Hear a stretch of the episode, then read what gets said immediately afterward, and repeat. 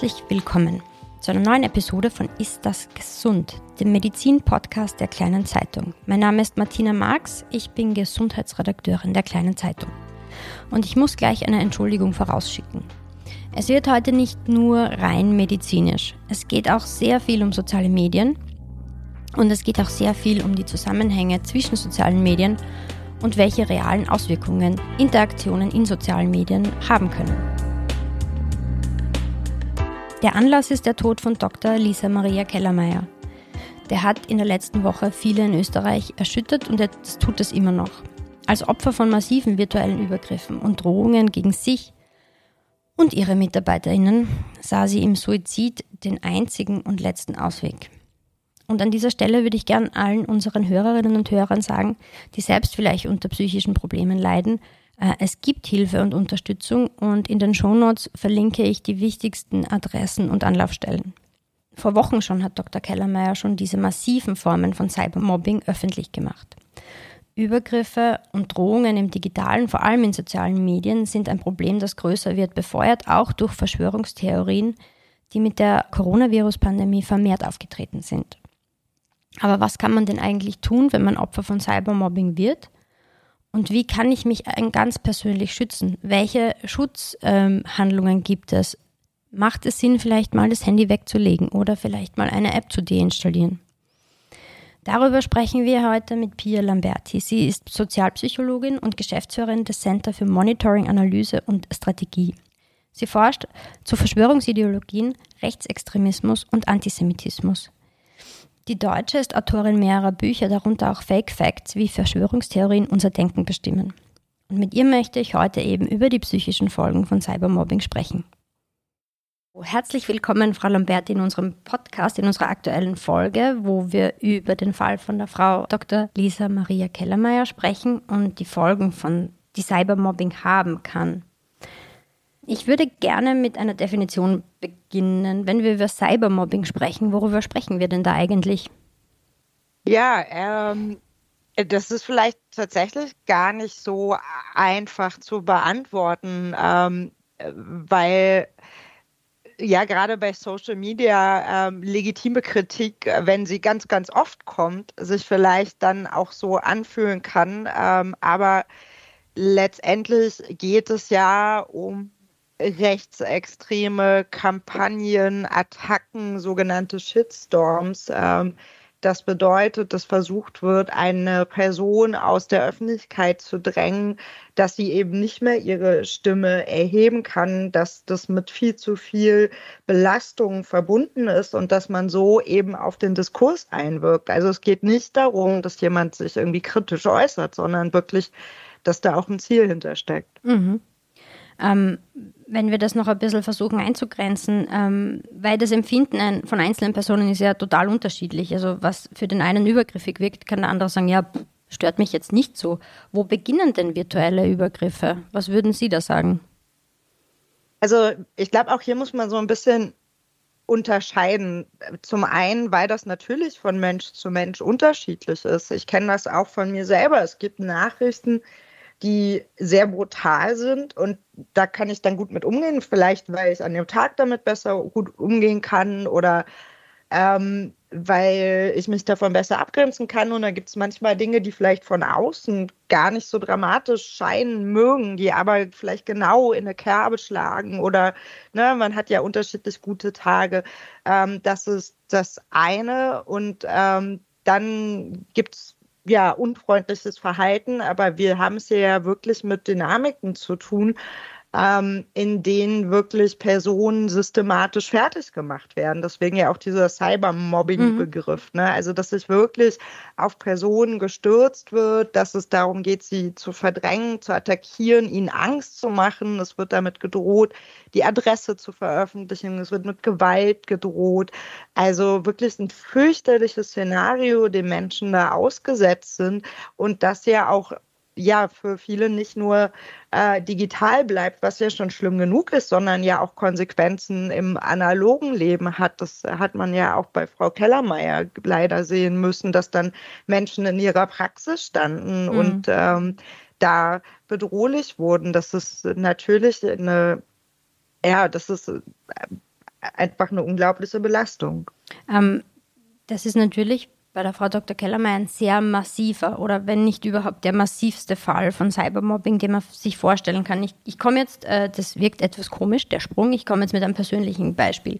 Ich seit Wochen, Monaten eigentlich äh, bekomme ich jedes, alle paar Tage von einem bestimmten Leser Mails, da ist keine Drohung drin verpackt. Äh, das sind einfach irgendwie so, ja, Mainstream-Medien, ähm, Regierungslobby, Pharmalobbyistin. Und am Ende des Mails steht immer sehr suffisant, also für mich, ich lese es sehr suffisant, bleiben Sie gesund. Und ähm, wie gesagt, in diesen Mails ist keine Drohung, sie kommen regelmäßig alle paar Tage, aber das macht was mit einem. Und ähm, man denkt drüber nach und, und, und das nagt auch richtig an einem. Das heißt, worauf ich hinaus will, was können denn psychische Folgen von solchen ähm, Nachrichten, Meldungen, auch äh, Meldungen auf, auf den Pinwänden der sozialen Medien sein.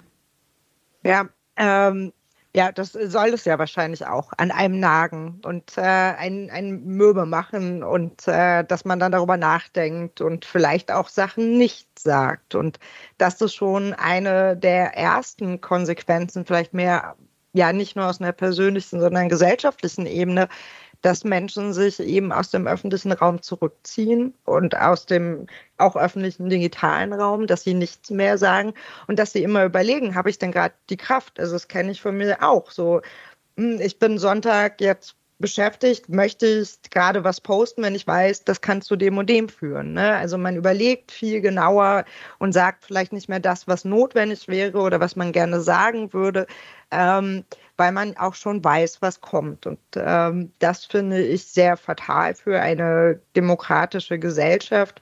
Ähm, wenn Menschen sich nicht mehr trauen, Dinge auszusprechen. Und das betrifft Privatpersonen genauso wie Menschen in ihren Expertisen. Es gab da eine Studie, die fand ich ganz spannend ähm, von, aus dem Bereich Klimawissenschaften, dass ähm, die permanenten Attacken, die es ja auch schon lange gibt, auf KlimawissenschaftlerInnen dazu führen, dass sie eher konservative Vorhersagen machen, aus Angst, als alarmistisch, als ideologisch, als aktivistisch abgestempelt zu werden. Und das ist natürlich dann auch problematisch. Und mhm. wie gesagt, ich kann die Studien nicht nachprüfen, weil ich keine Klimawissenschaftlerin bin, aber den psychologischen Effekt, den finde ich sehr nachvollziehbar. Und das ist ja auch vielleicht bei Journalistinnen der Fall. Ich habe auch schon von Journalisten gelesen, die gesagt haben, ah, ich berichte nicht mehr so offen über die Proteste, weil mir die persönlichen Kosten zu hoch sind. Mhm. Oder eben, ja, Medizinerinnen, die ihre Praxis schließen, die sich nicht mehr trauen, äh, öffentlich vielleicht aufs Impfen hinzuweisen neben eben den psychischen direkten Belastungen, die man natürlich auch hat, ähm, das können Ängste sein, die ähm, dadurch entstehen, die ja auch oft real oder die ja auch real begründet sind. Ähm, depressive Verstimmung, also das kann ja ganz, ganz viel machen mit Menschen. Dann kommt dann noch die finanzielle Belastung dazu. Frau Kellermann hatte das ja auch öffentlich gemacht, dass sie von nicht 100.000 Euro gesprochen hat in Sicherheitsvorkehrungen. Ähm, das ist eine enorme Summe und dass sie ist ja auch nicht die einzige, die sich vor der oder vor die Frage gestellt sieht, wie mache ich denn vielleicht mein Zuhause, meine Arbeitsstelle sicher? Wer trägt denn das an Kosten? Ähm, das äh, ja, ist vielleicht bei Bundespolitikerinnen ist das noch das eine, aber wenn wir schon auf lokalpolitischer Ebene sind, da weiß ich nicht, ob das immer so gut abgedeckt ist. Journalistinnen ist das oft noch schlechter, gerade wenn die frei arbeiten. Mhm. Ähm, das sind schon enorme Einschnitte, die Menschen da machen, plus eben auch Sorge um, um das eigene Umfeld. Das ist mhm. ja, ne, wenn man so attackiert wird und Familie hat, dann ist die ja da vielleicht auch noch mit betroffen. Also ähm, ja, die Folgen sind schon kolossal. Mhm. Also Ängste, depressive Verstimmungen, ähm, das ist was, was man ja auch ähm, bei anderen Drucksituationen oder Stresssituationen als, als Folge beobachten kann. Grundsätzlich hat sich ja in Österreich, da gab es eine Studie auch äh, mit, dem, mit CFA Internet.at, ähm, und jetzt muss ich mit ein paar Zahlen quälen, ähm, äh, die Situation in Bezug auf Cybermobbing verschärft, vor allem wenn wir jetzt über, um, um, über Jugendliche sprechen. Da wurden Jugendliche zwischen 11 und 17 Jahren befragt. 48 Prozent gaben an, schon Erfahrungen mit Beschimpfungen gemacht zu haben. 46 Prozent wurden schon mal geghostet, also quasi äh, abgeschnitten von jeglicher Kommunikation mit einer bestimmten Person. 41 Prozent äh, sahen sich Lügen oder Gerüchten über die eigene Person ausgesetzt. Und auch ein Drittel berichtet von Einschüchterungsversuchen. Das macht ja was mit einem. Äh, und die Frage dahinter wenn wir über Cybermobbing reden, war, ist ja auch oft, also mein erster Gedanke ist, okay, meine Tochter ist jetzt elf, sie hat ein Handy, WhatsApp und so. Wir denken sehr oft an junge Personen und gerade in der Entwicklung kann das ja massive Folgen haben, oder? Ähm, ich bin keine äh, Entwicklungspsychologin, aber ähm, natürlich macht diese, diese Verrohung im, im, in der Gesellschaft auch gerade was mit jungen Menschen. Ich glaube, was ich würde noch mal erst einen Schritt zurückgehen.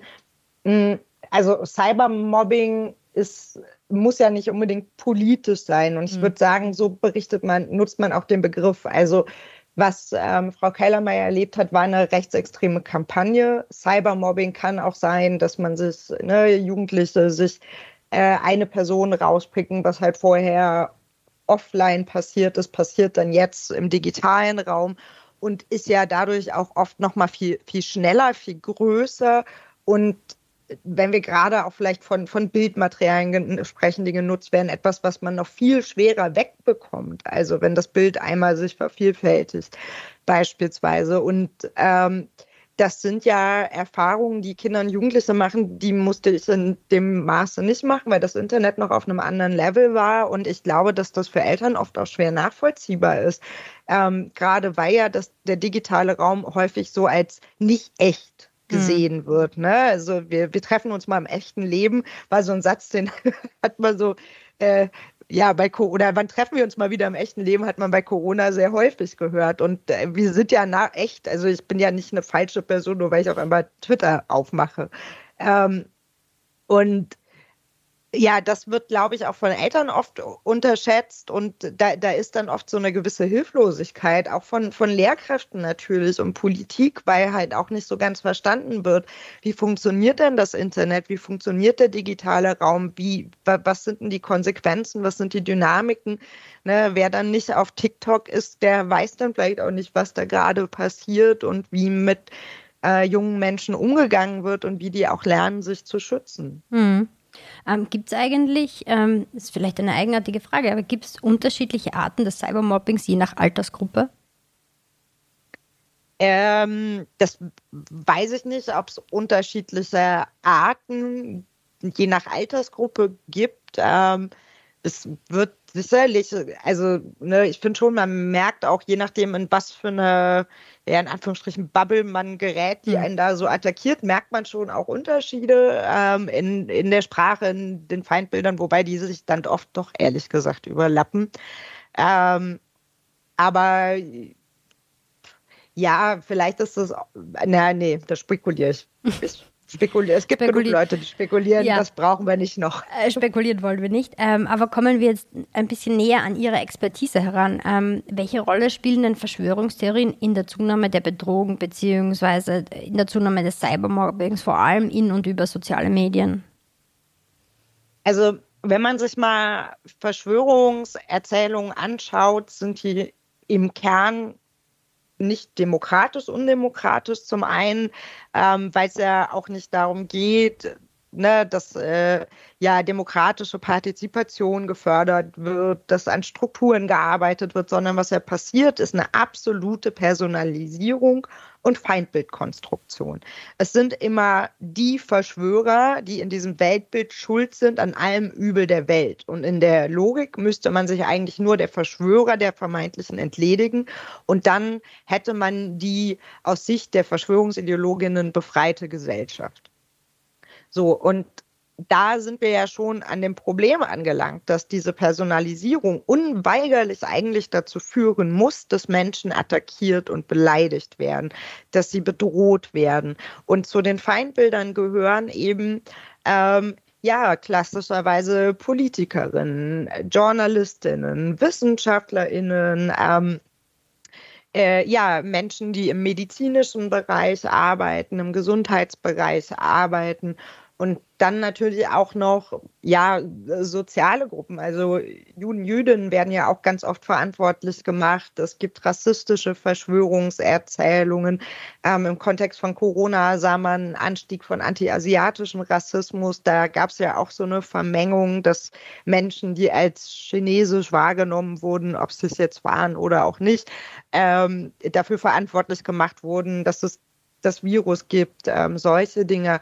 Also da steckt schon ganz viel Menschenverachtung mit drin und ich würde Verschwörungserzählungen jetzt nicht alleine dafür verantwortlich machen, aber das hat schon eine große Rolle. Also wenn man überlegt, ein Gegenstand wie zum Beispiel die Gesichtsmaske, das ist ja erstmal was komplett apolitisches. Das ist einfach nur ein Hilfsmittel, dass man sich nicht so schnell mit gewissen Dingen infiziert. Und in der Pandemie wurde das zum absoluten Politikum von Rechtsextremen. Ne, dann war man auf einmal äh, ja ein angeblicher Widerstandskämpfer, wenn man die Gesichtsmaske nicht getragen hat. Die AfD lief in Deutschland mit Gesichtsmasken rum, auf denen Maulkorb stand. Also das wurde so zum Symbol stilisiert und ähm, ja, da, da, wurde, da wurden Feindbilder geschaffen und plötzlich ist sowas wie ich trage Maske führt dazu, dass man attackiert wird oder ich habe mich impfen lassen, ähm, dass man auf einmal zum Feindbild wird.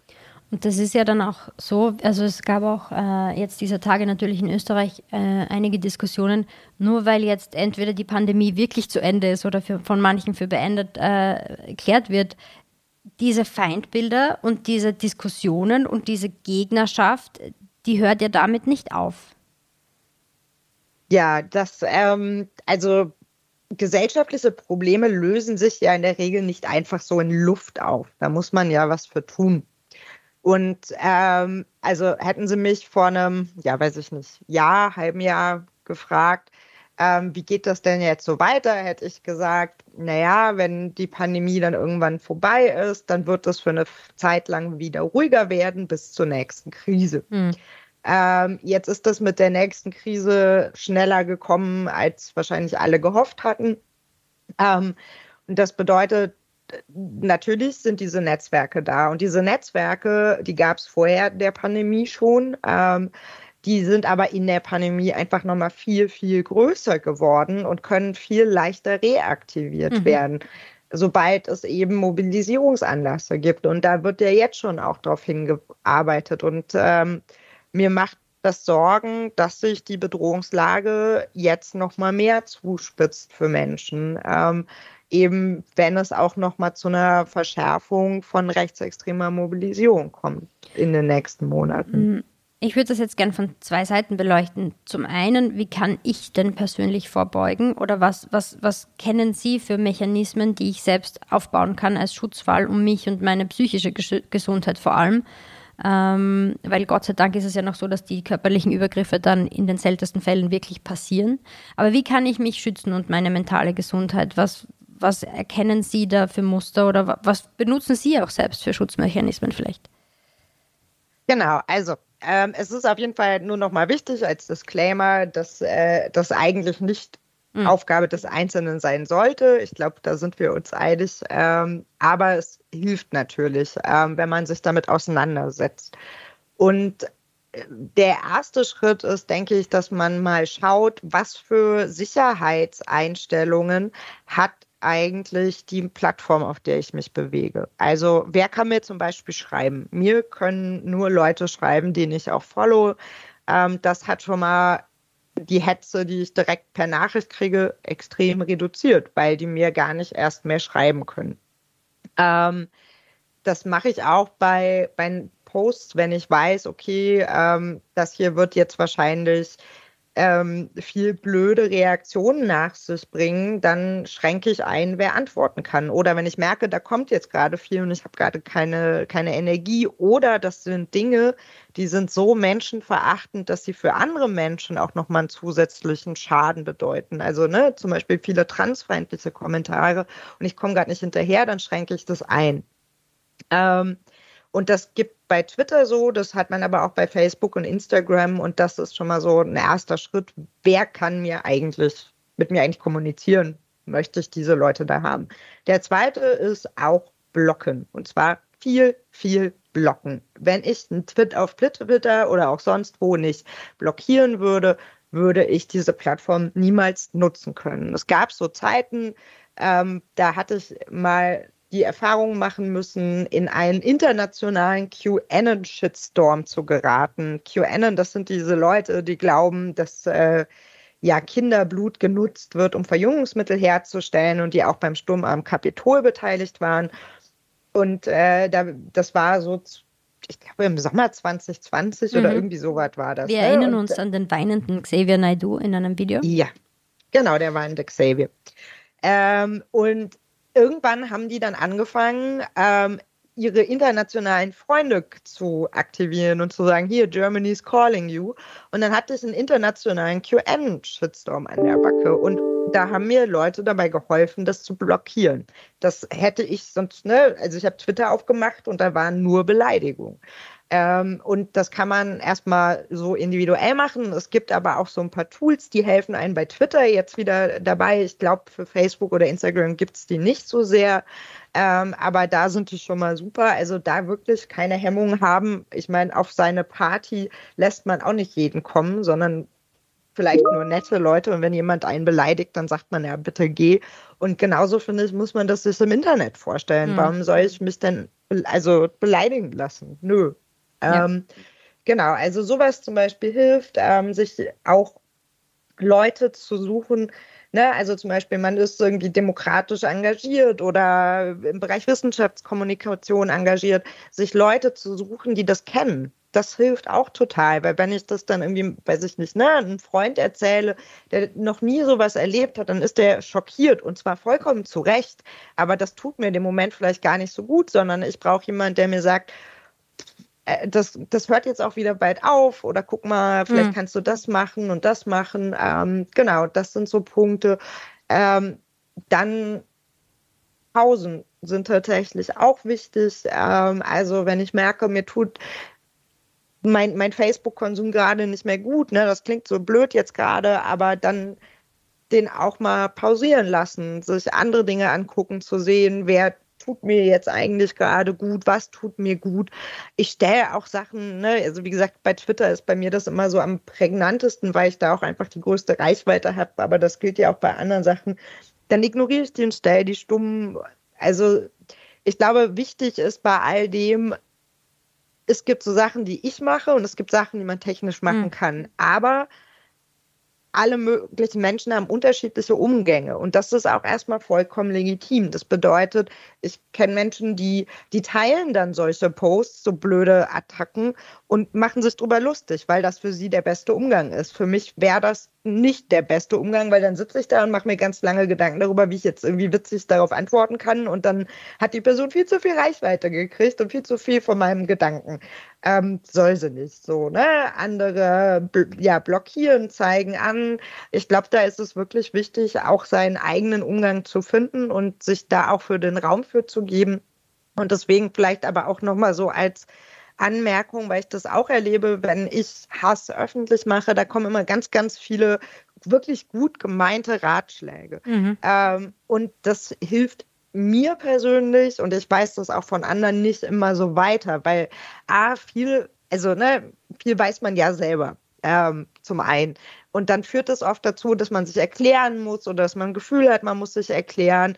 Und Menschen machen eben unterschiedliche Erfahrungen. Eine schwarze Frau macht eine unterschiedliche Erfahrung auf Social Media als ein weißer Mann. Das heißt, man kann das oft vielleicht gar nicht nachempfinden.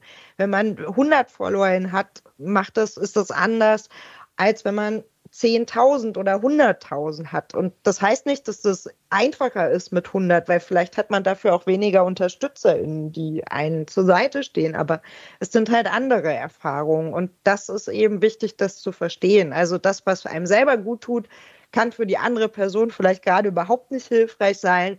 Und dann ist es besser, Solidarität zu zeigen, als ja mit ganz vielen Tipps um die Ecke zu kommen. Es sei denn, die Person fragt danach, ne? Mhm. Dann ist das ja nochmal was anderes. Aber ähm, vielleicht möchte sie auch gerade sich nicht noch erklären müssen. Sie haben das vor äh, ganz am Anfang äh, zu Beginn Ihrer Antwort auch angesprochen im Disclaimer, weil es kann ja eigentlich nicht das Ziel sein, unser Ziel sein, weil Sie auch die Pausen angesprochen haben, uns völlig als Betroffene und auch als Einzelperson, die weder in der, also die auch nicht in der Öffentlichkeit steht, die von äh, Schulkollegen oder Studienkollegen oder was auch immer angegriffen wird, uns völlig aus dem sozialen Raum rauszunehmen, weil dann überlassen wir das Spielfeld ja genau denen, die es eigentlich nicht haben sollten für sich allein. Genau, und ich finde es auch an sich fatal. Also ich finde, wenn man sich mal ähm, Social Media so anschaut, ne, da gibt es ganz, ganz viel, was, was schlimm läuft und was falsch ist, aber marginalisierte Stimmen haben sich da auch ihren Raum hart erkämpft. Also ähm, diese, diese Diversität an Stimmen gab es vor zehn Jahren so nicht. Und das hat auch was genau damit zu tun. Dass, ne, der Raum wurde ihnen nicht gegeben, sie mussten sich erkämpfen. Und ich finde, es ist jetzt auch einfach wichtig, deswegen ihnen, also ja, zu, zu verteidigen, sich darum zu kümmern, dass dieser Raum halt nicht rechtsextrem wird, dass der nicht voller Menschenfeindlichkeit nur noch trieft, sondern dass eben unterschiedliche Menschen ihn nutzen können. Das mhm. sind gesellschaftliche Räume, nichts anderes. Also genauso wie ähm, ja, auf der Straße ist es im Internet auch. Und da muss man sich als Gesellschaft eben überlegen, wie kann man Menschen besser schützen. Und das, finde ich, sollte eben im Fokus der Debatte stehen. Was sind sinnvolle Ansätze? Was hilft? Ähm, was kann da getan werden durch die Plattform, die, die Sicherheitsbehörden, durch die Politik? Ähm, das geht ja auch um, um finanzielle Unterstützung zum einen von Einzelnen, aber auch von Initiativen. Wenn man eben bedenkt, da gab es in Deutschland zumindest ja auch die Debatte, dass viel Fördergelder an Projektförderungen geknüpft sind. Das bedeutet, man bewirbt sich auf so ein Projekt und dann führt man das Projekt durch und dann sind dann die drei, vier Jahre um und dann muss man sich wieder ein Projekt ausdenken. Aber was es ja eigentlich braucht, ist eine permanente Förderung von Betroffenenberatung, von Stellen, die Menschen dabei unterstützen, Anzeigen zu stellen, die wissen, wie man das macht, weil natürlich muss man sich ja auch vielleicht überlegen, was sage ich denn der Polizei jetzt, wie rede ich mit denen? Ähm, und die da Menschen zur Seite stehen, gerade Menschen, die eben Hasserfahrungen machen, also gerade so, so ja Menschenverachtung erleben, die werden ja dann manchmal auch nochmal doppelt stigmatisiert. Man hat das ja leider auch beim Frau Kellermeier gesehen, dass sie sich Dinge anhören musste. Ähm, und da jemanden zur Seite zu haben, der einen unterstützt, ist enorm wichtig. Aber diese Organisationen brauchen eben auch eine stabile Finanzierung. Ähm, Sie haben mir ein bisschen meine nächste Frage vorweggenommen, nämlich welchen Rat würden Sie den Angehörigen, aber auch Eltern oder Freundinnen, Personen einfach, die merken, eine meiner Lieben, meiner Freundinnen, Freunde wird gerade angegriffen und das äh, digital und das macht ihr oder ihm wahnsinnige Probleme. Gibt es was, weil Sie auch die Ratschläge vorher angesprochen haben, die guten, aber gibt es da was aus Ihrer Erfahrung und aus Ihrer Expertise heraus, wo Sie sagen, das könnte man tun? Als mhm. jetzt nicht per se betroffene Person, aber um jemand anderen zu unterstützen? Also ich denke, das Wichtigste ist erstmal die Person ernst zu nehmen. Also nicht zu sagen, ach komm, hab dich doch mal nicht so. Ne? Also ja, oder äh, ja, poste doch mal nichts.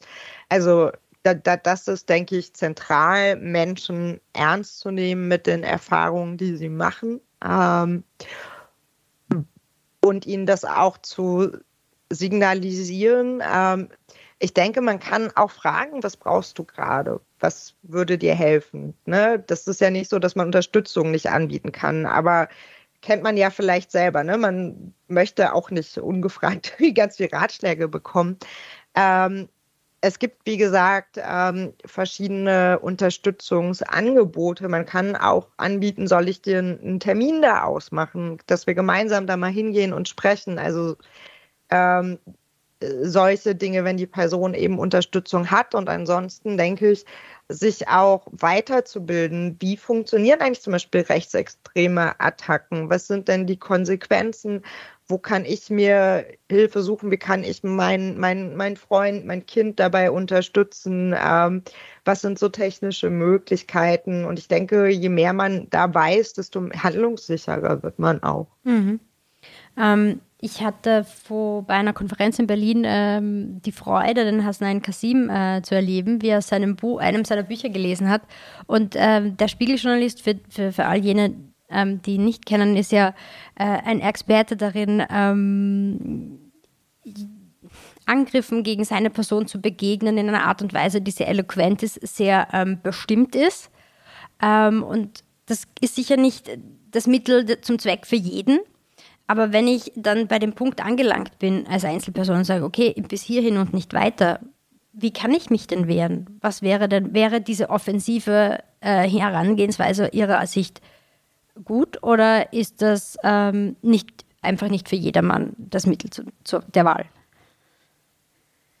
Ähm, ich würde hier, wie gesagt, ähm, ja sagen, das hat wirklich was mit einem selber zu tun und auch natürlich mit der Bedrohungslage, ähm, um die es da gerade geht. Also ne, man äh, kann, ähm, wenn einem das gut tut, irgendwie sarkastisch darauf zu antworten, dann kann man das tun. Aber ich denke, hier so generelle Ratschläge zu geben, finde hm. ich tatsächlich ein bisschen schwierig, weil das ein Unterschied ist, ob man jetzt irgendwie eine doofe E-Mail kriegt von so einem, weiß ich nicht, äh, der, der motzige Anton schreibt mir, wie blöd er meine Forschung findet, oder jemand droht, ähm, mich umzubringen, das sind ja nochmal ganz andere Ebenen. Ne? Oder wenn dann tatsächlich die Adresse veröffentlicht wird, dann ähm, ist, glaube ich, für viele auch so ein Punkt, wo sie jetzt nicht unbedingt hm. sagen, ach, ich mache mich jetzt darüber lustig, sondern da geht es dann erstmal wirklich um Sicherheitsmaßnahmen und Vorkehrungen, die man trifft. Also dementsprechend ist das schon so eine Interaktion aus, ähm, ja, ich würde sagen, persönlichen Umgangsstrategien und ähm, der tatsächlichen Gefährdungslage. Mhm. Ähm, wir waren viel schneller, als ich dachte. Ich habe äh, bis auf die letzte alle meine Fragen gestellt. Und die letzte ähm, wäre, was ist Ihnen denn, denn zu diesem Thema Cybermobbing wirklich noch wichtig zu transportieren? Und was wollten Sie quasi, ähm, ich, ich stehle das jetzt von einem anderen Podcast, wenn Sie nur eine Sache sagen könnten, was würden Sie vermitteln? Ui. Ähm. Äh, vielleicht den Satz, digitale Gewalt hat reale Konsequenzen. Was wir leider, wirklich leider, leider letzte Woche erfahren haben müssen. Ähm, ähm, mit dem Suizid von der Dr. Lisa Maria Kellermeier. Frau Lamberti, ich danke Ihnen vielmals für Ihre Expertise und, und für Ihre Einblicke. Ähm, ich hoffe, Sie können auch manchmal sozial, medial abschalten und wünsche Ihnen noch einen schönen Tag. Dankeschön. Und ja, das kann ich und vielleicht das noch so als letzter Satz. Ähm, ich arbeite ja hauptberuflich zu diesen Themen. Das heißt, in meinem Alltag beschäftige ich mich permanent mit den eher nicht so schönen Seiten von Menschen. Und da gehört Abgrenzung tatsächlich mit zum A und O, wenn man das lange machen möchte. Ähm, und ich denke, es kommen noch genug Herausforderungen auf uns zu und deswegen, ja, Pause machen zwischendurch, wenn es geht, ist wichtig. Passt. Dann sage ich nochmal vielen Dank und auf Wiederhören. Ja, danke schön.